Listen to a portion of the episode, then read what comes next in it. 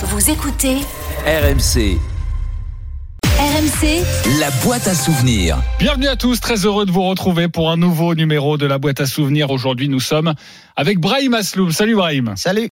Durant une heure, nous allons ouvrir ensemble ta boîte à souvenirs, se rappeler tes grands moments de, boxeur, tes cicatrices, euh, ta célébrité hors norme à un moment donné de, ta carrière. Ton, ton boulot est très simple. Face à toi, tu as une boîte, plusieurs papiers glissés à l'intérieur et au fil de notre discussion, tu vas pouvoir les tirer, ces petits papiers. Et puis dessus, il y a inscrit euh, un mot, une date, un moment que tu vas nous raconter évidemment. Comment tu te sens avant euh, d'entamer cette boîte à souvenirs? Bah, je me sens assez bien, content de participer à ce jeu et, et euh, de sans doute nous faire connaître un peu plus des auditeurs, donc c'est cool.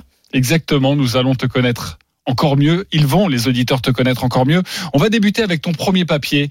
Euh, tu peux le, le tirer, euh, Brahim Asloum, et nous dire ce qu'il y a inscrit dessus. Alors, 30 septembre 2000, 30 septembre 2000. ça, c'est une belle date. tu te souviens évidemment de cette date? Bah ouais, c'est ma deuxième naissance. Ouais. Euh, J'ai été champion olympique le 30 septembre euh, 2000 à Sydney.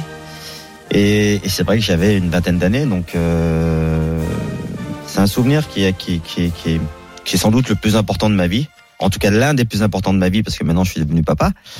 Mais euh, euh, non, le 30 septembre, euh, j'ai l'impression que on, on, on a allumé mon interrupteur. Donc j'ai pris conscience que le monde était merveilleux et qu'il y avait plein de belles choses à découvrir. Tu es opposé à l'espagnol Rafael Lozano. On écoute Ouais. tout de suite. On revit ce moment, cette deuxième naissance pour toi. Et vous pourrez crier de plaisir et de bonheur.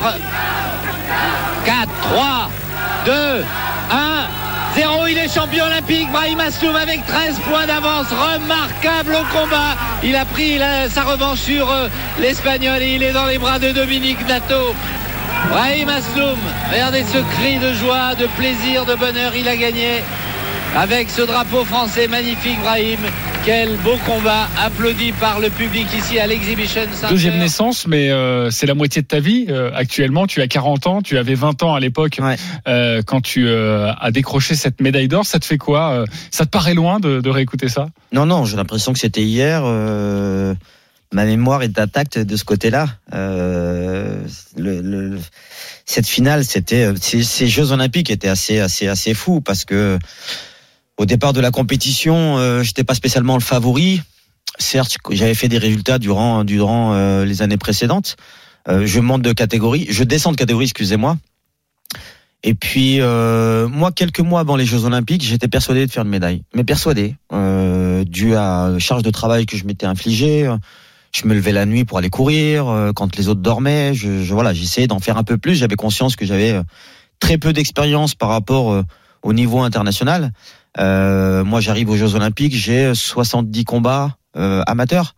Euh, quand mes adversaires en ont 150, 200, 300, euh, voilà, j'avais conscience de ça, que j'avais manqué un peu d'expérience.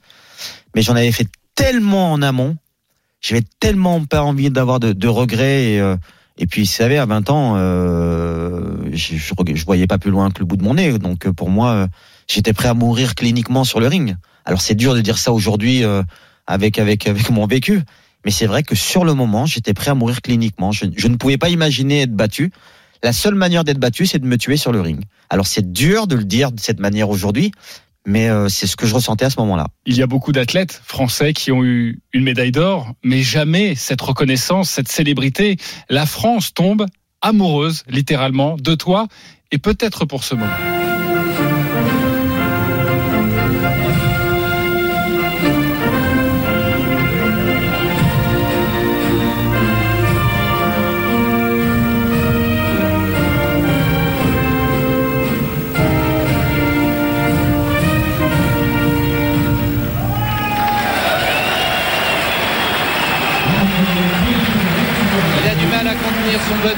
Sa joie. Et les larmes ont coulé, énormément coulé chez Brahim Asloum. Mais quel plaisir, quel formidable champion. Les larmes de Brahim Asloum durant la Marseillaise. Ouais, c'était magique. Vous savez, vous avez toute votre vie. Alors j'ai- j'avais 20 ans, mais j'avais j'ai toute ma petite vie qui qui a qui, qui est passée en image euh, dans ma tête. quoi. J'ai j'ai tout revu. J'ai vu les moments euh, de dureté, les moments où ma mère s'inquiétait euh, parce que ma mère ne voulait pas spécialement que je pratique la boxe. Euh, elle me voyait rentrer de l'INSEP, donc euh, de Paris à, à Bourgoin. euh, euh, amaigri, euh, pas trop d'appétit. euh, vous savez, chez nous, on, notre nourriture est assez riche. Et quand tu es au régime, malheureusement, tu peux pas manger ce que te prépare ta mère. Donc elle se vexait. Elle était persuadée que j'aimais plus son, ça- ce qu'elle me proposait. Et, euh, et c'était juste qu'elle avait du mal à comprendre que j'étais au régime, que je pouvais plus, fallait que je me restreigne. Euh, mais voilà, c'est tous ces moments-là où on m'accompagne à la gare, où on me laisse, où je pars. Euh, voilà, bien évidemment que c'est des pleurs. Euh, même si je me sentais comme un petit bonhomme, quand vous avez 16 ans et que vous vous retrouvez en internat et que vous faites quitter une famille nombreuse de 10 enfants, bien évidemment que ça a été des moments très durs, mais à chaque fois que je pleurais et j'essayais de me, me, remobiliser, la seule chose qui me me, me, me rassurait, c'était Brahim, c'est pas grave, tu verras à la fin. Tu verras à la fin si ça porte ses fruits, continue à travailler. Tu as compris pourquoi le, le public t'avait choisi comme ça? Je pense qu'il y a plusieurs paramètres. Euh, la première, c'est que ça faisait 64 ans qu'on n'a pas eu de champion olympique en France, donc euh, 1936, Roger, Dich- Roger Michelot et, et Jean Despo. Euh, on a vu un petit bonhomme qui faisait 1m20, les bras levés, euh, les cheveux décolorés, qui ressemblait à un dessin animé.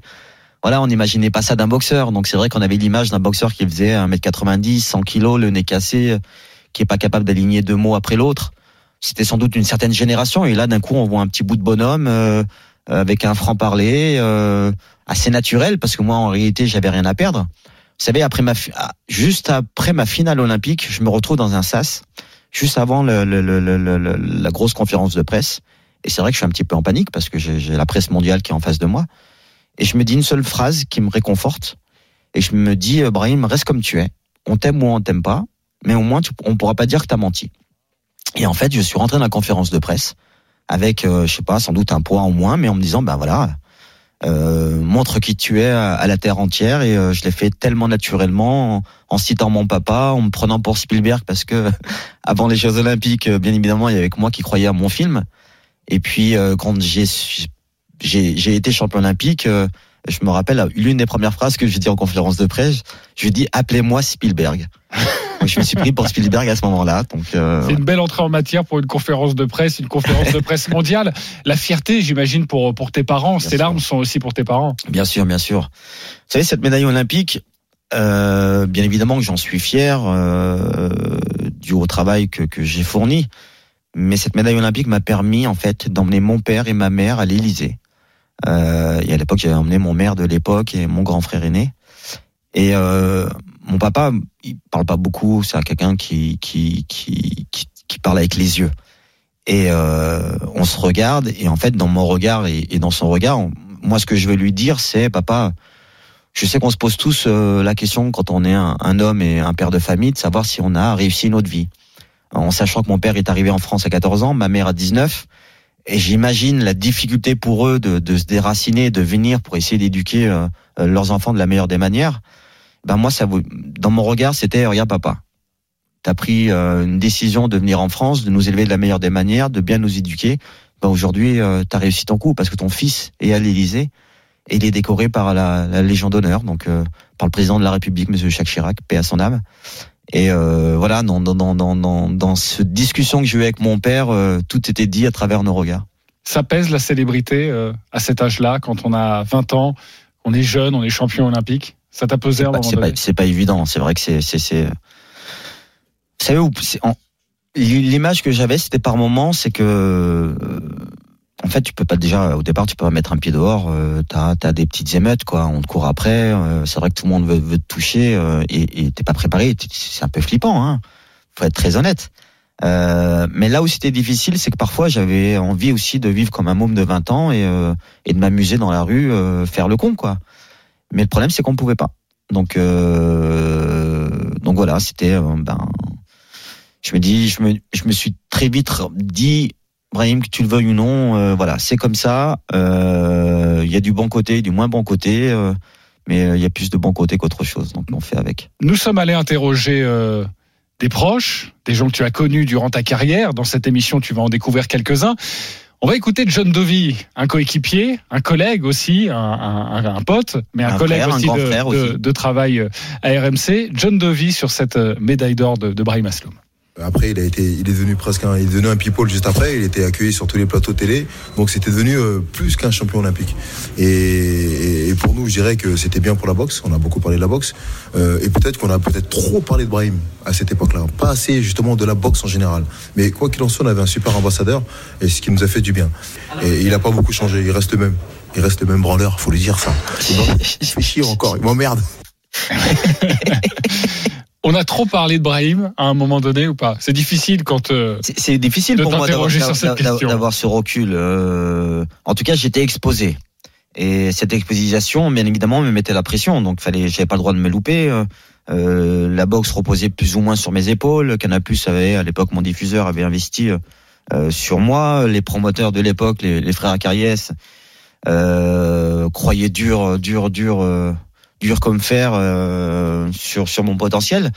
Et, et bien évidemment que durant ma, ma, ma carrière, voilà, j'ai j'ai eu deux revers en championnat du monde et, et cette pression euh, a joué là-dessus aussi, quoi. Ouais, on en reparlera évidemment de, de cette conquête, de cette quête plutôt pour ces ceintures de, de champion du monde. Euh, T'étais dans la forme de ta vie sur ces Jeux Olympiques? En tout cas, bien évidemment que j'étais en, en grande forme, sinon j'aurais pas pu être champion olympique. Euh, vous savez, celui qui gagne les Jeux olympiques, c'est pas sans doute le meilleur technicien, c'est sans, sans doute celui qui en vaut le plus. Alors cette forme de ta vie, ou en tout cas cette rage de vaincre, c'est ton entraîneur de l'époque, Aldo, qui nous en parle, entraîneur de l'équipe de France, Cosentino, sur ce Brahim Puncher. À l'INSEP, ça passait inaperçu. À vous donner la leçon et tout, ça allait. Mais aux Jeux Olympiques, il était tellement affûté. Tellement affûté. À chaque fois que je fais la leçon, je lui ai dit là, euh, deux ou trois fois, putain, me faisait mal aux épaules et au coude, tu vois. Ben, mais c'était de l'électricité. Alors du coup, j'ai dit à Dominique, écoute, tu me prends, donne-moi James de vie, je veux bien, moi. Ben, il me fait mal aux épaules. Et c'était vrai, hein. Voilà, tu faisais mal à ton entraîneur, euh, donc il fallait que tu ailles dans une catégorie avec un entraîneur un peu plus baraque pour, pour les entraînements, quoi. Bah, c'est c'est vrai que euh, Monsieur Aldo Constantino me disait ça. Alors moi, au départ, j'avais l'impression qu'il essayait de me flatter plus qu'autre chose. J'avais du mal à y croire, mais euh, et c'est vrai que durant euh, ces années, euh, il m'en parle encore et euh, j'ai envie de le croire. hein. On va dire que j'étais, j'étais, j'étais, j'avais faim. J'étais persuadé que j'allais faire une médaille. En tout cas, je me sentais potentiellement médaillable. Et au final, euh, ça m'a souri parce qu'il y avait une certaine innocence dans ma boxe et, et je croyais en ce que je faisais. Et le destin a basculé pour Brahim Asloum. Autre papier, tu peux aller piocher dans la boîte à souvenirs pour se rappeler un autre moment de, de ta carrière et de ta vie d'homme. La fille. La fille. Ouais, je sais ce que ça veut dire. Hein. Euh, Mais tous les auditeurs ne sont peut-être pas au vrai. courant. Alors, ce qu'il y a, c'est que, alors je vais, je vais revenir un petit peu au début, c'est que euh, quand je vous dis que ma mère ne voulait pas que je pratique la boxe, elle voulait vraiment pas que je, je, je pratique parce que parce qu'au sein de ma famille, on m'appelait la fille. Euh, bien évidemment, en famille de 10, 10 enfants, on est huit garçons, deux filles, et euh, mes aînés sont des garçons. Et ma mère, elle voulait absolument une fille quand elle m'a eu. Donc Et, toi, t'arrives le quatrième, il y a déjà je- trois garçons dans la famille. Exactement. Et euh, je sais pas, ma mère a fait une fixette dessus, euh, m'a chouchouté comme si j'étais une fille. Et c'est vrai que j'étais très fragile. Euh, j'avais des problèmes de respiration, j'avais des, des problèmes de croissance. Euh, j'ai d'ailleurs, euh, pour l'anecdote, j'aurais dû faire à l'époque des piqûres d'hormones de croissance. Et heureusement que ça s'est pas fait parce que c'est dans les années 90 et on a eu le sang contaminé à Lyon d'ailleurs. Donc j'aurais pu euh, mal finir. Et en fait, à la dernière visite, le docteur euh, euh, décide de, de, de pas de pas poursuivre euh, les, en tout cas d'arrêter les examens et de dire à mes parents, euh, le petit commence à grandir, donc on peut pas toucher. Et à l'époque, je faisais pour 16 ans, je faisais 1m30, 1m42 pour 34 kilos. Donc une petite crevette. euh, C'est vrai que j'étais assez fragile au sein au sein de la maison, moins dehors. Et les frères, ils étaient comment, les grands frères? Ils Bah, étaient... mes, mes frères, ils étaient protecteurs, mais en fait, ce qu'il y a, c'est quand tu viens dans un quartier et qu'il faut, euh, il faut, faut, faut, faut se débrouiller, quoi. Tu, sinon, c'est toi la tête de Turc. Quand t'as 60 mômes ou 100 mômes dans un quartier, euh, si t'as pas un peu de caractère, t'es cuit, quoi. C'est, c'est, c'est malheureux, mais c'est un peu, un peu la jungle. Et ce qu'il y a, c'est que mes frères avaient un peu peur pour moi, donc ils voulaient me protéger, donc ils essayaient de m'endurcir à la maison et, et être un peu plus dur avec moi, avec beaucoup de bienveillance, hein. euh. Mais c'est vrai que mon surnom c'était la fille parce qu'à 16 ans, je suis sur les genoux de ma mère, j'adorais qu'elle me gratte le dos. euh. donc voilà, j'avais ce côté euh, très enfantin et euh, et, euh, et et en fait avec le recul, j'essaie de me poser la question de pourquoi je suis venu à la boxe. Euh, comment la fille, voilà, le, le petit surnom qu'on pouvait te donner dans la famille, comment la fille euh, se met à la boxe et, et dit à sa maman qu'il va faire de la boxe? Parce que ta maman, elle voulait te protéger. Non, en fait, comme j'étais très très proche de ma mère, Je le suis toujours, mais c'est vrai qu'à l'époque j'étais euh, très proche. Euh, en fait, je fais un deal avec elle parce qu'avec ma mère, je fonctionnais beaucoup comme ça. Donc c'est il y a plein d'anecdotes, mais je vais en sortir qu'une. Mais euh, euh, le deal, c'était avec ma mère. C'était maman. Euh, si, voilà, elle avait conscience que je faisais de la boxe, j'avais commencé la boxe. Donc tout le monde au sein de ma famille pensait que c'était un caprice, que j'allais prendre deux trois marrons et que j'allais arrêter par moi-même. Et tout doucement, on me voit un petit peu résister. Puis un jour, j'interpelle ma mère et je lui dis maman, euh, si je rentre de l'entraînement jamais marqué, t'as pas le droit de m'interdire. Donc le deal, c'était ça. C'était que si je rentrais marqué par un bleu, eh ben, elle avait euh, le droit de me dire, ben, s'arrête la boxe. Donc, au final, j'ai adapté toute ma boxe sur la technique durant euh, mon enfance.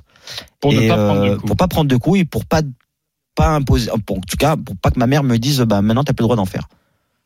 On a contacté euh, l'un de tes frères, c'est le troisième de la famille. Euh, non, c'est le cinquième, pardonne-moi, c'est Redouane, Ouais. euh, le ton Juste petit moi. frère. Donc, euh, et il euh, nous parle justement de cette enfance avec Brahim Asloum et, et forcément de Brahim le, le boxeur, ça a surpris, euh, ça a surpris beaucoup de gens. Alors nous, on était très stricts, mais on avait un père très strict. Et il y avait- on avait une maman qui, qui jonglait un peu dans les, dans les deux. Elle était autoritaire, mais elle avait beaucoup d'amour. C'est- bizarre, c'est qu'on n'est pas une famille de boxeurs. Mon père a, a pas fait de boxe, a pratiquement pas fait de sport. Je crois qu'il avait fait un peu de foot à l'époque. Il était plus jeune, mais pas dans un club, dans son quartier. Et euh, non, non, on- Brahim, il a, été... euh, il est tombé amoureux de la boxe et il m'a tiré dans ce, dans ce monde-là et que je regrette pas. Au début, je ne voulais pas. Je n'étais pas intéressé et euh, il m'a forcé la main. Et finalement, euh, je tombais amoureux à la boxe. Il est parti en équipe de France. Et j'ai dit que moi aussi, je voulais faire la même chose et euh, partir de chez moi et réussir et, euh, et faire un, et devenir un grand champion. C'est un incroyable destin. Tu n'as pas de lien avec la boxe à la base. Tu le Non, disais, non, euh, Bourgoin-Jallieu, petit quartier de, de Champfleury. Euh, on joue au rugby, on joue au foot, mais C'est ça. En fait, ce qu'il y a, c'est que euh, nous, on appartenait à un club, à un club de jeunes, et c'était le club, euh, club ado Léo Lagrange. Et en fait, on nous offre des places de boxe. Et il y avait un grand de mon quartier qui s'appelait Kader Chaïb, euh, qui était aux portes des championnats de France. C'était un peu la star du quartier. Et euh, on décide, on, donc on nous offre des places et on décide d'y aller. Donc moi, j'y vais avec un de mes frères, le troisième, Mohamed. Et puis, euh, avant le combat principal, je vois un petit jeune de un boxer euh, qui avait 8 ans, euh, qui boxait, qui faisait de la boxe éducative. Et la boxe éducative, c'est un jeu d'opposition. Donc les coups n'ont pas, de- pas droit d'être portés. C'est vraiment basé que sur la technique. Et là, je le vois virevoltant sur le ring. Je vois une gestuelle magnifique, un style et tout ça. Et je vois plus de 1000 personnes se lever et l'applaudir, le scander son nom et tout. Je fais waouh. Et je regarde mon grand frère et je lui dis demain je m'inscris à la boxe. Et lui spontanément, il me rit au nez, il s'éclate de rire et il me regarde comme ça, il me dit toi boxeur, même pas en rêve. Donc euh, pas plus vexé que ça, hein, mais euh, le lendemain, je décide d'aller euh, d'aller me renseigner. Donc je tombe d'ailleurs sur Kader Chaïb et je lui dis elle est où la salle de boxe? Donc il me l'indique, elle était euh, en ville, donc euh, un peu plus loin de mon quartier, donc il y avait 4-5 kilomètres à faire euh, à pied. Et euh, le premier jour, euh, j'ai fait un foot. Façon, c'était la fin de la saison et je me suis retrouvé à faire un foot. Donc j'ai attendu les deux mois et euh, je me suis mis euh, à la boxe en septembre. Je me suis inscrit euh, à l'UNSS, donc euh, à la boxe scolaire. Et puis au bout d'un an, euh, j'étais champion de France scolaire. Donc euh, ça a été assez rapide. Euh, En fait, j'ai retrouvé une deuxième famille dans une salle de boxe. Alors vous allez me dire, euh, quand tu viens d'une famille nombreuse, t'as pas besoin d'une deuxième quand on a famille. neuf frères et sœurs, oui. Mais quand tu n'existes pas vraiment dans ta famille parce que t'es un peu celui qui doit faire rire tout le monde, c'est celui qui est fragile et ainsi de suite. Donc en fait, on me donnait pas de considération. Et quand je suis allé dans cette salle de boxe, en fait, on m'a considéré comme un grand. Tu étais quelqu'un avec euh, les copains de la salle de boxe. Alors tu l'as dit, il y a l'INSEP, il y a ce départ pour Paris, il y a cette équipe de France. Juste avant les Jeux Olympiques, tu intègres cette équipe de France, coéquipier John Dovey, euh, qui est dans une autre catégorie, on en a parlé. Euh, il était comment, euh, Brahim Asloum, euh, en tant que coéquipier? John Dovey doit répondre à cette question. Il toute une team à l'époque et c'était la génération effectivement Sydney 2000 et euh, on n'avait pas eu de médaille au jeu depuis un bout de temps et effectivement euh, au sein de cette équipe Ibrahim c'était euh, la petite catégorie à moins de 40 48 kilos à l'époque. Donc un des plus jeunes aussi. Et c'était le plus gros emmerdeur que la terre puisse porter. Il nous faisait chier même si on l'aimait bien. Et ça constituait euh, un, des, un des électrons libres de l'équipe. Alors il y avait donc, comme dans chaque équipe il y avait il y avait les anciens ceux qui parlaient pas trop le rigolo euh, celui la petite teigne. Ibrahim il faisait partie de la petite teigne. Donc euh, avec toute la sensibilité qui- qu'on lui connaît. Et, et malgré ça, euh, sur le ring, c'était un vrai lion. C'est ça, Brahim, à cette époque? Oui, oui, oui. C'est vrai que j'étais celui qui allait taquiner un peu tout le monde et euh, je dis pas que j'allais, euh, j'aimais bien emmerder les, les, les, les costauds, mais j'allais bien, les- j'aimais bien les titiller en fait et les pousser un petit peu à bout. Et dès que je sentais que ça allait, ça allait sauter, euh, j'allais me cacher euh, derrière John ou derrière euh, Jean-Paul Mendy et, euh, et comme ils avaient une certaine aura, une certaine prestance euh, en équipe de France, et ben euh, la personne que j'avais un peu emmerdé euh, se calmait tout de suite. Donc euh, moi ça m'amusait, je sais que j'amusais un petit peu tout le monde. C'était un peu j'avais l'âge qui s'y prêtait, petite catégorie, donc on, on tolérait quand même pas mal de choses chez moi. C'est la boîte à souvenirs, vous écoutez RMC, on revient dans quelques instants avec Brahim Asloum. À tout de suite sur RMC. RMC, 20h21h. La boîte à souvenirs. Lidl, RMC, la boîte à souvenirs. Brahim Asloum. De retour dans la boîte à souvenirs sur RMC avec Brahim Asloum. Brahim, tu peux dévoiler Un un, nouveau papier, Allez, au hasard. un nouveau moment de ta carrière. 17 mois. Ça, 17 mois, c'est euh, d'inactivité quand j'étais champion du monde. On reparlera un peu plus tard de ton titre de champion du monde.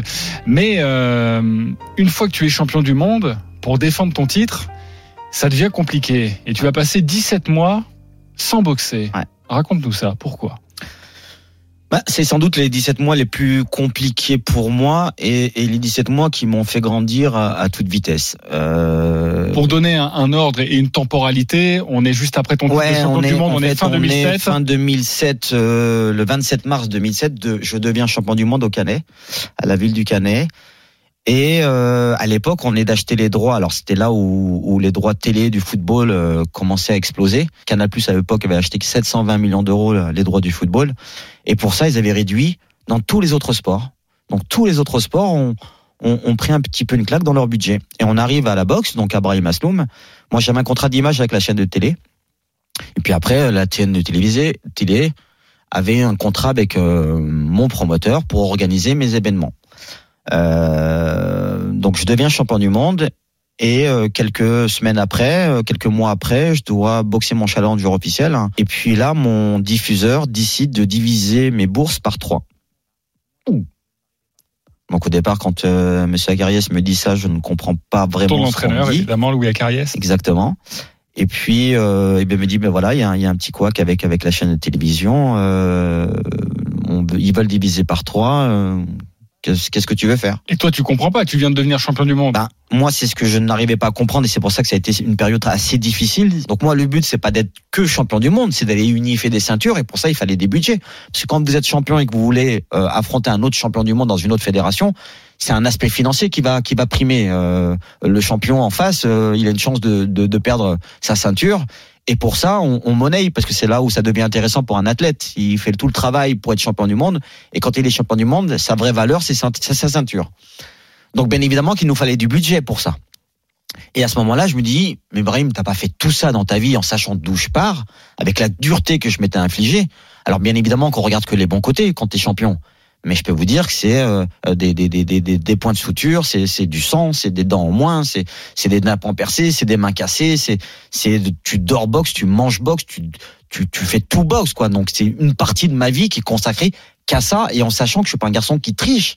Et d'un coup on te dit bah non ces perspectives elles n'existeront plus. Et à ce moment-là, sincèrement, je me gratte la tête et je me dis mais c'est pas normal, mais non, euh, il y a, il y a un truc, faut que j'arrive à comprendre. Donc j'essaye de, de de prendre contact directement avec les responsables de Canal à l'époque euh, et personne veut me donner l'heure. Donc j'insiste et je leur demande, je dis peu importe la, décision que vous allez prendre, mais venez, on se met autour d'une table et au moins on, on- on voit ce qu'il en ressort, par respect vis-à-vis de moi, où j'ai mis ma vie pour faire en sorte que Canal a son nouveau champion du monde. Vous pouvez pas me laisser comme ça sans, sans rien me dire.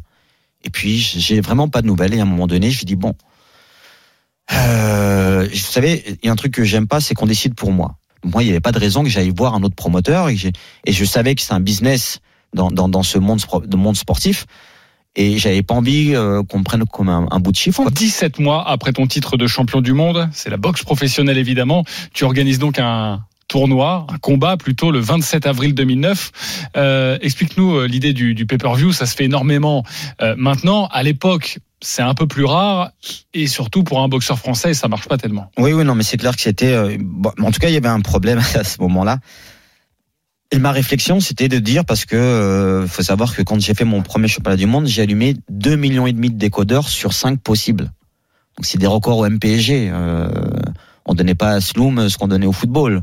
Et pourtant, tout seul, arrivé à, faire un, audimat euh, très important. Ma moyenne, c'était un million de téléspectateurs. Donc, euh, donc moi, je voulais démontrer à mon ancien diffuseur que j'étais capable euh, de générer à travers à travers euh, mon nom et, mes performances sportives. Donc on a décidé de faire une, somme symbolique déjà pour payer les frais et on a fait 3,80 euros. Et il s'avère que une heure avant le combat, il y a 175 000 personnes qui, qui veulent se connecter. Les serveurs sautent, donc pas de super bonne qualité.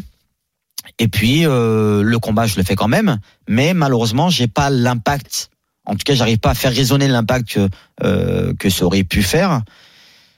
Et, et, si, si ça avait marché, sincèrement, j'aurais peut-être pas arrêté. 6 septembre 2009, tu n'as que 30 ans, c'est très jeune, tu décides d'arrêter ta carrière.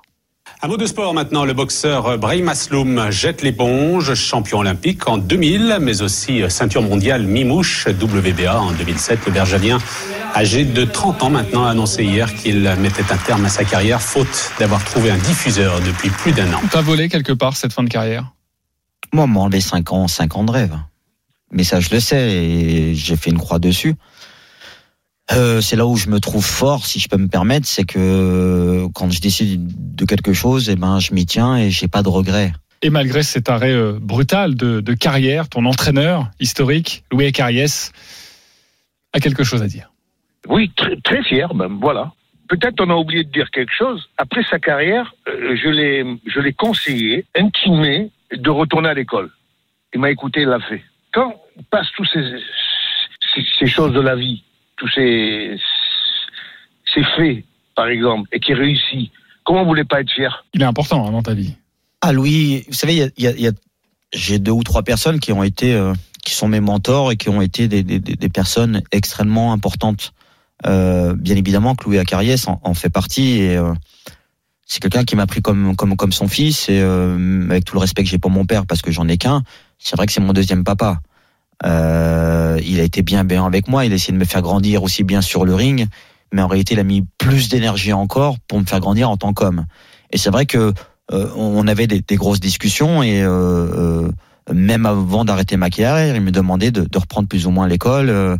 Euh, d'aller apprendre autre chose. Il, il, avait conscience que ça allait m'aider pour la suite de ma carrière, que qu'être un simple boxeur n'aurait pas suffi. J'avais l'impression d'être dans un puits euh, et que les parois sont extrêmement lisses et qu'il n'y avait rien pour pouvoir s'agripper. Donc, je cherchais sincèrement, je cherchais juste une petite fissure pour pouvoir, serait-ce que mettre mes ongles et pouvoir me surélever et, et, et être, me dire, je, je, je peux remonter.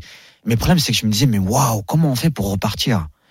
Alors, j'ai un respect, moi, aujourd'hui, pour tous les gens qui se sont cassés la gueule et qui sont arrivés à repartir dans leur vie, peu importe dans quel domaine, hein, parce que c'est ce qu'il y a de plus dur sans doute. Ce que m'a dit Louis n'est pas tombé dans l'oreille d'un sourd. Et, et c'est vrai que ce qui m'a aidé aussi, c'était que de voir ma maman à 42 ans reprendre l'école, parce qu'à l'école on l'embrouillait euh, quand il fallait faire nos devoirs ou les conseils de classe. Ma mère elle comprenait pas tout, hein. Et donc elle a repris l'école, principalement le français, pour pouvoir surveiller nos devoirs. Et c'est vrai que quand euh, j'ai eu cette réflexion, je me dis, hein, si tu dois faire quelque chose, Brahim, tout de suite, ben pourquoi pas aller reprendre l'école? Donc c'est là où j'ai entamé un master droit économie du sport. Donc je me retrouve à la Sorbonne, moi qui quittais l'école et que j'ai fait un BEP électrotechnique euh, euh, parce que j'étais en équipe de France et ma perspective c'était les Jeux et d'être un champion. C'est vrai que les études c'était pas ce qui me passionnait le plus. Et euh, bien évidemment, quand vous vous retrouvez sur le banc de l'école euh, le premier jour, euh, t'es champion olympique, t'es champion du monde, euh, tu gagnes de l'argent et d'un coup tu te retrouves là, ce qui n'était pas prévu quoi. Et en même temps, c'est la plus belle chose que j'ai faite parce que ça m'a permis de me baigner dans autre chose, de recôtoyer d'autres personnes, euh, de m'intéresser du sport de l'extérieur et, et, plus avec des, un, un regard d'athlète. Et là, ça m'a permis euh, ben, de, de m'évader, euh, de croire en moi et, et, de me dé, et de me démontrer à moi-même que j'étais capable de faire aussi autre chose que d'être un boxeur. Quoi. La boîte à souvenirs avec Brahim Asloum continue sur RMC. Brahim, un nouveau papier dans cette émission avec toi. Alors, Palais des Sports. Palais des Sports, euh, Palais des Sports de Versailles, ça a été mon premier combat. Alors je sais pas si c'est ça, mais c'était le premier combat le 29 janvier 2001. Après ton titre de champion olympique Ouais. en 2000 à Sydney, tu passes professionnel en janvier 2001 et tes trois premiers combats se déroulent au, au Palais des Sports. Euh, tu vas d'ailleurs signer euh, trois victoires. Passer professionnel, c'était obligatoire, c'était un véritable souhait ou tu aurais pu rester amateur? J'aurais pu arrêter la boxe après les Jeux Olympiques. En tout cas, ça m'a titillé. Euh, je pense que j'avais fait le tour dans le rang olympique. Vous savez, quand vous faites 4 ans, vous faites vraiment un, cycle entier. Euh, je me revoyais pas refaire 4 ans, en fait. Et la seule condition, en fait, pour passer professionnel, c'était de passer professionnel dans les meilleures conditions. Et quand je suis champion olympique, champion olympique, j'ai des offres du monde entier. Vraiment, des plus gros promoteurs à travers le monde, que ce soit des Américains, les Allemands, les Anglais. Et puis, euh, les derniers qui sont venus à moi, au final, c'est les Français, c'est donc c'est les frères Acariès. Et ma réflexion, c'était, je préférais être le numéro un chez moi qu'être le numéro 2 à l'étranger. Et c'est là où on rentre en contact avec les frères Acariès, on met plusieurs mois de discussion. Et avant de parler d'argent, j'avais envie qu'ils sachent qui est Brahim Asloum. Donc, euh, et à table, en fait, parce que Louis Acariès nous rejoint pour le dessert, et à travers ces questions qu'il me posait, ça me plaisait, ça me titillait. Je sais pas ce qui s'est passé, c'est qu'à la fin du, du déjeuner, je me lève et je dis à Michel Acariès, je regarde, et ben je dis si c'est pas euh, votre frère qui s'occupe de moi, je signe pas avec vous. Je sais pas ce qui m'a pris, au feeling. Et Louis a été euh, l'une des plus belles rencontres de ma vie, ouais. Louis Acariès se souvient évidemment de, de cette rencontre. C'est la première fois que je prenais un amateur pour le faire passer professionnel et en faire un champion. Moi, je me suis toujours occupé de professionnel, quelque part. Et puis, lorsqu'il est venu euh, à la maison, il avait que 20 ans. Et ses parents me, me l'ont laissé, avec euh, Muriel, ma femme, qui s'occupait de lui aussi, euh, comme si c'était une adoption. Hein. Donc, euh, on l'a fait avec. puis voilà. Et puis, c'était une belle aventure parce que, voilà, maintenant, c'est un, un homme... euh, Si c'est ton deuxième papa, lui, il te considère comme son fils. hein. Oui, non, j'en ai conscience et ça me va. Euh, mais pour l'anecdote, en fait, quand je, valide au fond de moi que c'est Louis Acariès qui doit s'occuper de moi, je lui demande une condition. Je lui dis par contre, j'ai besoin que tu descendes à Bourgoin-Jallieu, au sein de ma famille, euh, que tu rencontres ma famille. Donc, ok, t'as vu qui j'étais. Maintenant, pour être encore plus sûr de qui je suis, va voir ma famille tu sauras réellement qui t'as en face de toi. Et en fait, ce qu'il y a, c'est que j'avais besoin que ma mère aussi, pour la rassurer, me valide aussi mon choix. Parce que je savais que j'allais encore continuer à vivre à Paris. Dans un monde professionnel et dans ma famille, on connaissait rien à la boxe, encore plus, encore moins dans le monde professionnel. Donc j'avais besoin de la rassurer. Et en fait, on, donc Louis et Myriel Acariès descendent à Bourgoin-Jallieu. Donc ma mère leur, leur prépare un repas, on est à la maison et tout ça. Et, euh, et en fait, au moment où je dois raccompagner Louis à l'hôtel, ma mère me regarde et elle m'a fait un signe de la tête en approuvant en fait mon choix. Et c'est là, et c'est à partir de là que je savais que euh, j'allais réellement euh, vivre une aventure dans le monde professionnel avec Louis et Michel Acariès. Cette aventure dans la boxe professionnelle, on en parle maintenant dans la boîte à souvenirs avec euh, des papiers. Brahim, je te laisse tirer euh, Allez, un nouveau papier dans cette boîte à souvenirs. il sur reste que deux, hein Para et Narvarez. Ouais, ce sont tes deux adversaires pour tes deux premières tentatives de, de Ouais. championnat du monde des poids mouches. On est en 2005. Tu es euh, champion olympique depuis 5 ans. Euh, depuis 4 ans, tu es dans la boxe professionnelle. Euh, c'est dur à gérer de perdre justement dans cette boxe professionnelle et de ne pas être champion du monde pour quelqu'un qui, qui a ce statut et cette image de vainqueur? Au départ, quand parce que je suis challenger officiel dans les quatre fédérations. Et en réalité, j'ai le choix. Louis Acariès et Michel Acariès me font comprendre que tu as le choix de choisir parmi un des quatre champions. Et comme je suis un peu tête de con par moment et, et je vais pas dire prétentieux, mais euh, je dis à Louis Acariès, c'est qui le meilleur des quatre? Et je pense que lui imaginait que j'allais pas choisir euh, le nom qu'elle allait me donner. Eux me dirigeaient sur un autre boxeur. hein. Et il me dit euh, le meilleur des quatre, euh, c'est euh, Para. Et je dis bah c'est lui que je veux. Ma plus grosse erreur, j'ai fait abstraction de la défaite. Ça faisait plusieurs années que j'étais invaincu. J'ai accepté d'être que ça soit dur, mais j'allais gagner. Et au premier coup de poing sur le ring, et ben en fait je me rends compte que c'est pas la même puissance que j'ai pu avoir sur tous les autres adversaires. Et là je me rends compte que pour être champion du monde, la dernière marche est un tout petit peu plus haute que les autres, mais suffisamment pour trébucher. Donc premier coup de poing que je prends, je me dis putain Brahim fais attention parce que là ça va être chaud. Et pendant le combat, je prends conscience que je vais être dans la merde quand même, que ça va être dur, Mais je me dis pas que je vais perdre, je me dis juste que ça va être extrêmement dur. On arrive au deuxième round. Au deuxième round, je sais pas ce qui s'est passé parce que, en fait, j'ai les mains super hautes. Et en fait, je crois qu'il a vu quelque chose dans mes yeux. Il a vu que j'ai douté à un moment donné. En fait, sincèrement, je ne vois pas d'autre explication. Donc, maintenant, c'est moi qui imagine ça. Mais je vois qu'il voit une faille chez moi et il l'exploite à merveille. J'en prends une à la pointe du menton, une autre sur le haut du crâne, un gros crochet euh, sur le haut du crâne. Je tombe à la renverse, je me retrouve sur les fesses. C'était la première fois de ma vie j'allais sur les fesses. On est à Bercy, hein. Il y a 15 000 personnes. Je remplis Bercy. Et j'avais conscience que, voilà, euh, tous les gens qui ont parlé en ma faveur durant toutes ces années, eh ben, on arrive au jour J, quoi. C'est, j'ai pas à les décevoir. Les gens se sont mouillés. À moi d'être à la hauteur. Et là, je me relève tout de suite parce que je fais une roulade. La seule chose que je, ma hantise, moi, par exemple, dans la boxe, c'était, euh, j'ai deux hantises. La première, c'est de me faire mettre KO. Pour moi, c'est une, une honte absolue. Pour moi, perso, hein, je dis pas que ça l'est la réalité. Et la deuxième, c'était, c'était de, de, de, de pas pouvoir toucher mon adversaire. Ça, c'est mes deux grosses angoisses quand je monte sur un ring. Donc, je tombe et je sens que je, je suis un peu dans le gaz, je tangue. Et je me dis, bon, bah, et je me parle, je me dis, Brahim, putain, monte les, pardon, mais monte les mains. Euh, t'es pas bien, faut récupérer là, faut récupérer. Et il reste une minute trente de combat. Et le mec s'acharne sur moi. Et la seule chose que je fais, c'est que je monte les mains, je me dis, Brahim, laisse passer l'orage. Attends, attends, attends, attends. Et je vois, parce qu'une minute trente, sincèrement, c'est extrêmement long, hein, surtout quand vous vous faites euh, rouer de coups. Et j'attends juste à un moment donné un- une ouverture pour pouvoir déclencher un gros coup. Et, et là, j'y croyais, quoi. Je le touche de plein fouet, mais le mec bouge à peine. Le gong sonne, j'arrive dans le coin et j'entends tout ce que me dit Monsieur Acariès. Tout, tout, tout. Comme quoi, si t'es encore debout, tu vas être champion et ainsi de suite. Et en fait, quand je pars au combat la deuxième reprise, en fait, j'ai un brouillard. Je suis incapable de vous dire ce qui s'est passé pendant le combat. Je savais même pas que j'étais sur le ring parce qu'en fait, quand j'arrive dans le coin à la septième reprise, je vois le panneau 7 des rounds et je dis à Cariès à ce moment-là, c'est bon, là, je suis bien, là, je suis bien, là. Je venais de reprendre conscience que j'étais sur le ring. Donc j'ai eu entre la deuxième reprise et la septième reprise un brouillard. J'ai dit, je, je sais pas qui a donné des coups, ce que j'ai fait, ce que j'ai pas fait, mais je prends conscience à la septième, mais j'y crois toujours. Mais j'étais déjà un petit peu euh, esquinté physiquement. Euh, euh, J'avais plus l'énergie réellement pour pour faire renverser la, la situation.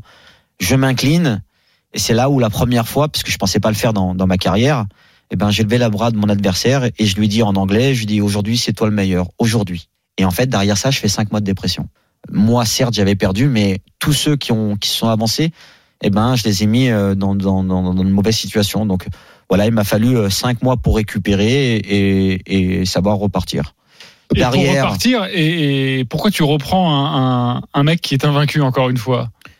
Parce que je peux pas me deuxième cacher, je peux, je pas me cacher euh, derrière quoi que ce soit. Euh, euh, quand tu commences une carrière, que tu as des combats qui sont euh, faits pour que tu progresses, c'est une chose. Mais à un moment donné, quand tu as le niveau mondial, tu es obligé de... En fait, je ne pouvais pas imaginer pas être champion devant le meilleur du moment. Et c'est vrai que le deuxième que je prends, c'est Omar Narvarez, un Argentin qui a aujourd'hui, qui a un record, qui a plus de 20 ou 30 championnats du monde à son actif. Moi, j'ai 26 combats professionnels. Le mec a autant de championnats du monde gagnés que moi de nombre de combats professionnels. Donc, pour vous dire la terreur que j'avais, il avait, euh, c'est simple, c'était pratiquement impossible de le toucher. Il avait une, une, science de sa boxe qui était euh, super évoluée, quoi. Et mon malheur dans tout ça, c'est qu'en France, on connaissait pas les champions de ma catégorie, donc euh, c'était pas des, des grands noms de la boxe, mais qui étaient, euh, qui étaient des phénomènes, quoi. Ouais, exactement. Et donc tu perds ces, ces deux chances de, de, Ouais. de championnat du monde. Brahim, ce n'est pas encore terminé. Dans quelques instants, nous allons sortir de la boîte sur RMC. À tout de suite. RMC, La boîte à souvenirs. RMC, la boîte à souvenirs. la sortie de boîte. Message, question de tes proches, des gens qui ont voilà, sont intervenus dans ton parcours, Brahim Asloum. On va débuter avec euh, ton frère, petit frère, le cinquième donc de la fratrie, Redouane. Le message. Alors, moi, je dis franchement, c'est un frère que il m'a fait galérer dans ma carrière parce qu'il savait très bien que c'était un monde très difficile.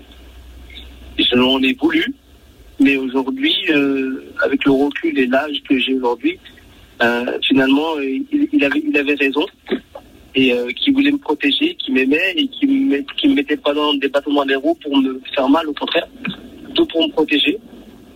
Et aujourd'hui, euh, je le remercie de, de parcours que j'ai fait aujourd'hui. Et, et, euh, et- et j'ai de la chance que ce parcours, je l'ai fait moi-même. Et je suis très content. Et sans lui, je pense que j'aurais pas aussi grandi aussi vite. J'ai pas été tendre avec mon petit frère, c'est vrai. Et c'est le meilleur frère que, que je peux souhaiter. Mais euh, je l'aimais tellement que. Vous savez, quand vous êtes le, le champion olympique et vous êtes euh, sur le feu, feu des projecteurs, quand on peut pas vous toucher à vous, on, on touche ceux qui est autour de vous. Et ce qu'il y a, c'est que j'avais pas envie qu'ils subissent euh, la méchanceté gratuite de certaines personnes qui seraient attaquées euh, volontairement à mon petit frère. J'ai, euh, quand il est rentré en équipe de France, j'ai influencé, j'ai parlé à personne. Je faisais comme si de rien n'était, mais volontairement. Je voulais qu'il réussisse par lui-même et qu'en fait, qu'on lui dise pas, oui, mais parce que t'es le frère d'eux. Et, et je savais que c'est dur de vivre avec ça et je voulais qu'il fasse son aventure. Là où il a réussi, c'est qu'il a fait une Olympiade après moi. Il a été cinq fois champion de France. Il a fait, il a fait des grosses perfs. Donc, euh, euh, il, il le doit qu'à lui et, euh, et personne peut lui dire euh, que Brahim l'a avantagé dans quoi que ce soit. Elle a dû être contente, la maman, hein, que tu mettes ton frère, ton petit Ouais. frère à la boxe également. Une question maintenant de Charles Bietri. Euh, Brahim, j'aurais une question euh, presque double. Euh, Est-ce que tu n'aurais pas préféré être champion du monde des lourds plutôt que champion du monde des mouches Et alors, si on veut être plus technique, est-ce que tu peux nous dire si c'est la même chose quand on fait 50 kilos de recevoir un coup de quelqu'un qui pèse 50 kilos ou quand on fait 100 kilos de recevoir un coup de quelqu'un qui pèse 100 kilos? Débrouille-toi. Oui, bien sûr que la catégorie reine, ça reste les poids lourds. Mais bon, euh, j'avais pas d'illusion à me faire. Hein. Je suis à 1m65. Euh, Ouais, et voilà. Ouais, je là, là, il fallait manger. C'est une catégorie qui était compliquée, mais bien évidemment que c'est la catégorie graine. Donc c'est pour ça qu'à Tony Yoka, je lui souhaite d'être champion du monde professionnel. Euh, en France, on en a rarement eu des poids lourds aussi euh, aussi performants euh, que notre champion olympique. Donc euh, c'est pour ça que j'encourage tout le monde à l'aider et peut-être à, à être un peu moins dur avec lui. Et, et, on verra à la fin du bal hein, euh, ce qu'il est capable de faire. Mais euh, les qualités, il les a. Euh, bien évidemment que les coups chez les poids lourds sont beaucoup plus puissants. L'inverse, ce serait mentir. Mais la difficulté qu'on peut avoir dans, les, petites catégories, c'est que c'est des mitraillettes de coups. Et mon cerveau est aussi épais que celui d'un poids lourd. Et quand vous recevez une mitraillette avec de la précision dans les poids lourds, je peux vous dire que ça fait très très mal. Et ça doit le faire aussi très très mal chez les poids lourds. Mais euh, quand je vois le résultat de ma carrière, je me dis que c'était bien que je sois dans, dans les petites catégories. J'ai gardé euh, toute, toute ma tête et, et ça me va. Un message maintenant de Louis Acariès.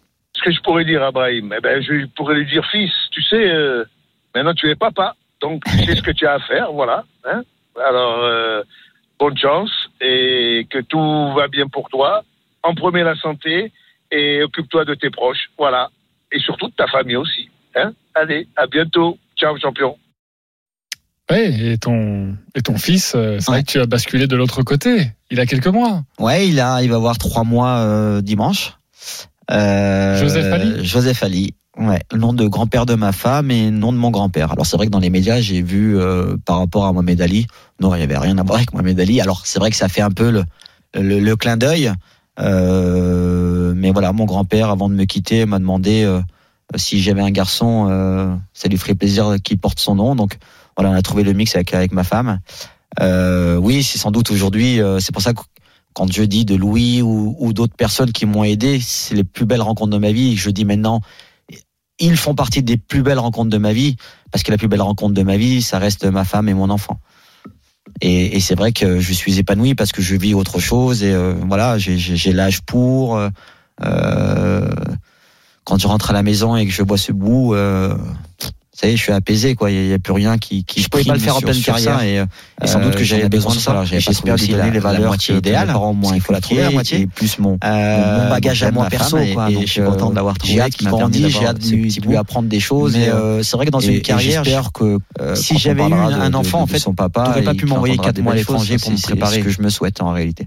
Ouais, Parce ben, que je sais que j'aurais négligé ou euh, ma tu vie de famille ou ma carrière. Avec et, ton euh, enfant, c'est pareil. Quand t'es sportif, faut Euh, être un petit John là, de l'équipe c'était, de France, il a une petite euh, question. La carrière, c'était l'instant présent. Sur